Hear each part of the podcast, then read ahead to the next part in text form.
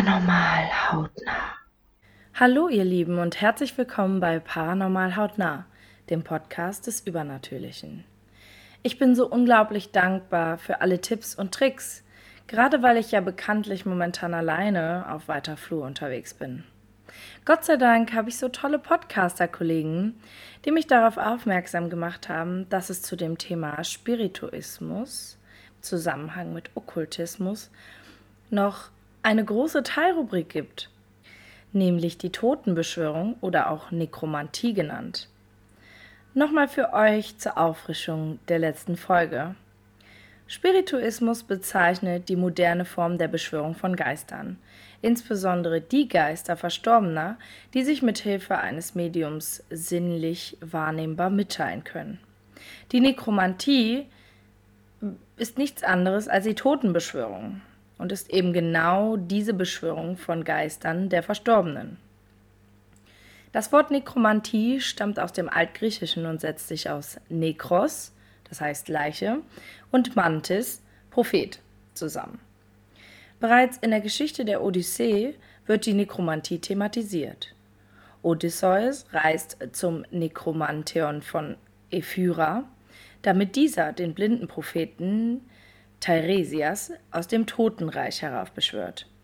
Im keltischen Glauben sollen die Priesterinnen der Schicksalsgöttin Morrigan verschiedene Formen der Nekromantie beherrscht haben, und auch in der Bibel wird im ersten Buch Samuels die Totenbeschwörung von Endor genannt. Nekromantische Rituale spielen ebenfalls im Voodoo eine zentrale Rolle. Zu Voodoo gibt es aber selber noch so viel zu berichten und zu recherchieren, dass ich während meiner jetzigen Recherche ähm, entschieden habe, dass ich darüber eine komplett eigene Folge machen kann. Und das werde ich dann auch demnächst tun. Kommen wir zur Geschichte und Formen der Totenbeschwörung. Je nach Kultur sind die Vorstellungen und Praktiken der Nekromantie ganz unterschiedlich. Doch haben sie alle eine Gemeinsamkeit. Das Verlangen, den Tod nicht als unüberwindbare Grenze zu sehen. In der Nekromantie wird nach Wegen gesucht, den Kontakt zu Seelen der Verstorbenen zu erhalten, ihnen weiterhin Wertschätzung entgegenzubringen und sie am Leben teilhaben zu lassen. Paracelsus mit richtigem Namen Theophrastus Bombast von Hohenheim, geboren 1493 oder 94, da ist man sich nicht so ganz sicher, und gestorben 1541 in Salzburg, war ein Schweizer Arzt, Naturphilosoph, Naturmystiker, Alchemist, Laientheologe und Sozialethiker, der die populäre Vorstellung der Naturheilkunde prägte und fünf Arten der Nekromantie definierte. Die erste ist Cognitio Mortalium Spirituum, die Erkenntnis durch verstorbene Seelen. Und diese definiert alle Praktiken, bei denen Geister und Ahnen um Wissen gebeten werden, zum Beispiel bei einem Totenorakel. Die zweite Art ist Clausura Necromantica, der magische Einschluss.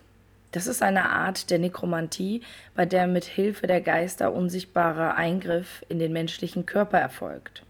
Paracelsus verweist hier auf schwarzmagische Praktiken, bei denen zum Beispiel Nadeln oder Haarballen unter der Haut erscheinen. Auch heilende Ahnenrituale gehören dazu und sind ein Teil der weißen Magie. Die dritte Art ist Obquecatio Necromantica, nekromantische Verdunkelung. Die Verdunkelung bezieht sich hier zumeist auf das Vergessen und kann für Gutes sowie für Schlechtes eingesetzt werden. Eine Form der weißen Magie ist zum Beispiel die Verabschiedung einer geliebten Seele in einem Ahnenritual. Die Art Nummer 4 ist Meteorica vivens, lebendige Meteorologie.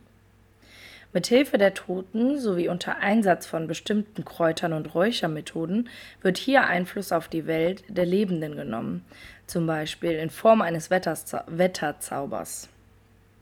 Und die letzte Art, die er definiert, ist Tortura Noctis, Folter der Nacht. Und das bezieht sich auf alle Formen der Nekromantie, die sich mit Spukphänomenen, Poltergeistern und Gefangenenseelen auseinandersetzen.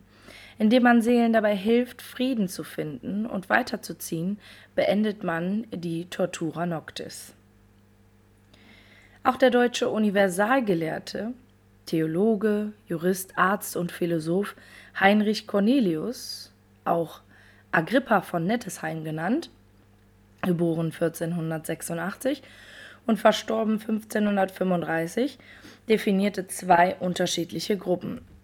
Bei der Skyomantie oder auch Skiamantie oder Psychomantie genannt, wird ein Abbild des Verstorbenen herbeibeschworen, in der Hoffnung, Auskünfte über andere Menschen zu erhalten oder Lebende zu schwächen oder erkranken zu lassen. Diese Praktiken wurden als Artes Magicae klassifiziert. Die zweite Gruppe ist die Nekiomantie und zielt auf die Wiederbelebung eines Verstorbenen ab. Angeblich geglückte Versuche werden als Wiedergänger bezeichnet. Ein Wiedergänger soll übernatürliche Fähigkeiten besitzen, ist aber sein zweites Leben lang an seinen Meister gebunden. Dieses zweite Leben endet doch meist schnell. Der Glaube an Wiedergänger wurzelt in Phänomenen des Scheintods. Es ist aber im Allgemeinen festzuhalten, dass alle Formen der Nekromantie sowie nahezu alle magischen Praktiken sowohl der schwarzen als auch der weißen Magie angehören können. Die Totenbeschwörung durch schwarze Magie bezeichnet man als Nigromantie, aus dem Lateinischen für Jetzt entschuldigt, ich weiß, man darf das N-Wort nicht sagen, ich werde es auch anders betonen, aber das lateinische Wort ist Niger und das heißt schwarz. Und ähm, bezieht sich eben dann das normale Wort Nekromantie, wird, wie man das schon hört, mit K geschrieben. Ähm, und das, was die schwarze Magie bezeichnet, wird eben mit G geschrieben und kommt dann eben von dem lateinischen Wort schwarz. Kommen wir nun zu den Ritualen der Nekromantie. Unabhängig davon, welches Ritual man genau geplant hat, wird zuerst die Seele einer bestimmten Person gerufen. Danach gibt man der Seele eine Möglichkeit, sich zu artikulieren. Das ist der Hintergrund beim Gläserrücken oder einer klassischen Totenbeschwörung mit einem Hexenbrett.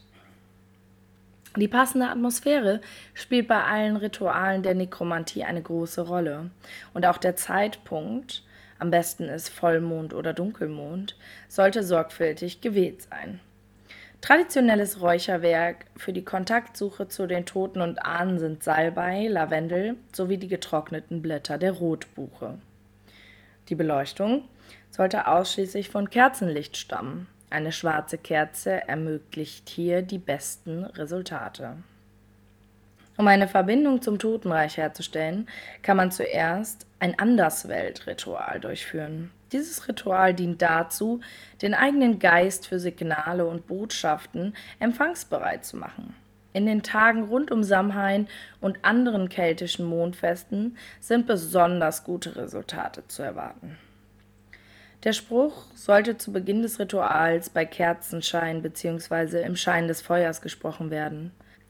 Wenn mehrere Menschen daran beteiligt sind, sollte man ihn in der Wir-Form sprechen. Um den Geistern und Seelen die Kontaktaufnahme einfacher zu machen, kann ein schwarzer Spiegel oder ein Hexenbrett verwendet werden. Der Mondschein und eine schwarze Kerze helfen dabei, die richtige Atmosphäre für das Ritual zu erwirken. Auch eine entsprechende Räuchermischung ist dafür zu empfehlen. Der Spruch sollte auf keinen Fall öfter als einmal pro Ritual ausgesprochen werden. Wenn der Ruf in die Anderswelt nicht erhört wird, wird geraten, es zu einem anderen Zeitpunkt erneut zu versuchen. Wichtig ist auch, dass man sich stets bewusst ist, dass Nekromantie kein Spiel ist. Man darf sich nur auf eine Totenbeschwörung einlassen, wenn man den Geistern Respekt und Ehrfurcht entgegenbringt. Bevor ein Ritual zur Totenbeschwörung begonnen wird, sollten die Wünsche und Ziele klar sein. Sicher sollte ebenfalls sein, dass die Seele, die gerufen werden soll, bereit ist, im jeweiligen Anliegen zu unterstützen. Auf keinen Fall dürfen Geister gedrängt werden, etwas zu tun. Wenn also bei einem Ritual keine Antwort kommt, dann hat das seinen Grund und ist so zu akzeptieren. Wir haben ja jetzt bereits gehört, welche Werkzeuge es so gibt. Und ich stelle euch jetzt die drei wichtigsten einmal im Detail vor. Das ist zum einen das Hexenbrett, das Mondglöckchen und der schwarze Spiegel. Als erstes schauen wir uns das Hexenbrett an, auch Wicca-Board oder Ouija-Brett genannt. Dieses wurde speziell für Seancen und die Kommunikation mit den Ahnen entwickelt. Dabei legen die Beteiligten ihre Hände auf eine Planchette, die von den Geistern über das Hexenbrett gegleitet wird. Die Geister können die Planchette zu den verschiedenen Buchstaben leiten und so Wörter oder ganze Sätze bilden. Die meisten Boards haben ebenfalls ein Symbol für Ja und Nein sowie ein Signal für Ende, mit dem man dem Geist das Ende der Beschwörung mitteilen kann. Das Mondglöckchen hingegen ermöglicht den An, uns auf besonders sanfte Weise Signale zu senden. Gutgesinnte Hausgeister können damit ihre Präsenz bekannt geben und ihren Willen verkünden. Auch Ja-Nein-Totenorakel, bei denen das Glöckchen klingelt oder nicht, sind möglich. Ein schwarzer Spiegel, auch Hexenspiegel genannt, ist ein magisches Werkzeug, das nicht nur für Anfänger einen großen Reiz hat. Dabei konzentriert man sich in einem Ritual auf die schwarze Spiegelfläche, auf der sich Botschaften aus dem Geisterreich visualisieren können. Die Geister zeigen einem dabei nur das, was sie einem zeigen möchten und ermöglichen dabei oft Einblicke in die eigene Seele. Weitere Rituale und Zauber sind zum Beispiel das Ritual zur spirituellen Reinigung, Waldgeisterschutzritual, Elementarritual, Liebeszauber oder der Zauber der starken Aura. Ich verspreche euch, so gut wie alle oder zumindest ein paar einmal auszuprobieren, die mir aktuell zur Verfügung stehen, um selbst einmal zu testen, ob es funktioniert oder ob ich mich selbst öffnen kann und eine gewisse Empfänglichkeit für so etwas besitze. In einer der kommenden Folgen werde ich euch dann sicher mehr darüber berichten können.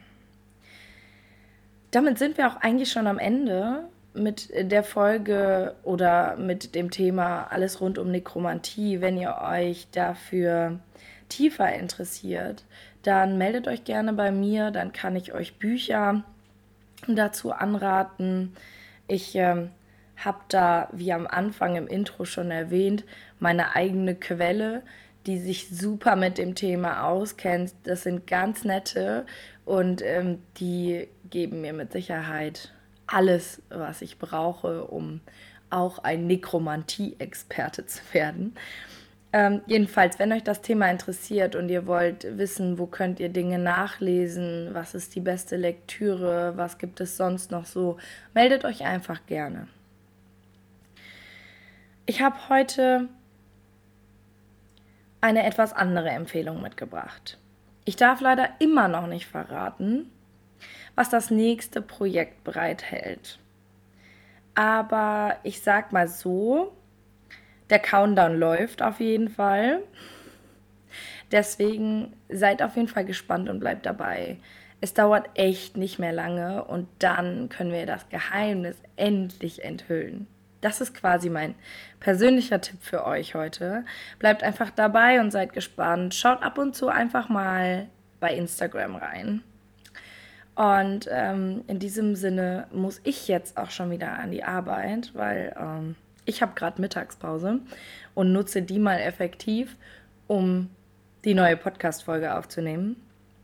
Und ich werde jetzt noch weitere spannende Dinge vorbereiten. Und ja, vergesst bloß nicht mir zu schreiben. Und ich hoffe, ihr hattet viel Spaß beim Zuhören und habt noch einen schönen Tag, einen schönen Abend, wann auch immer ihr das hört. Und bis dahin. Ciao.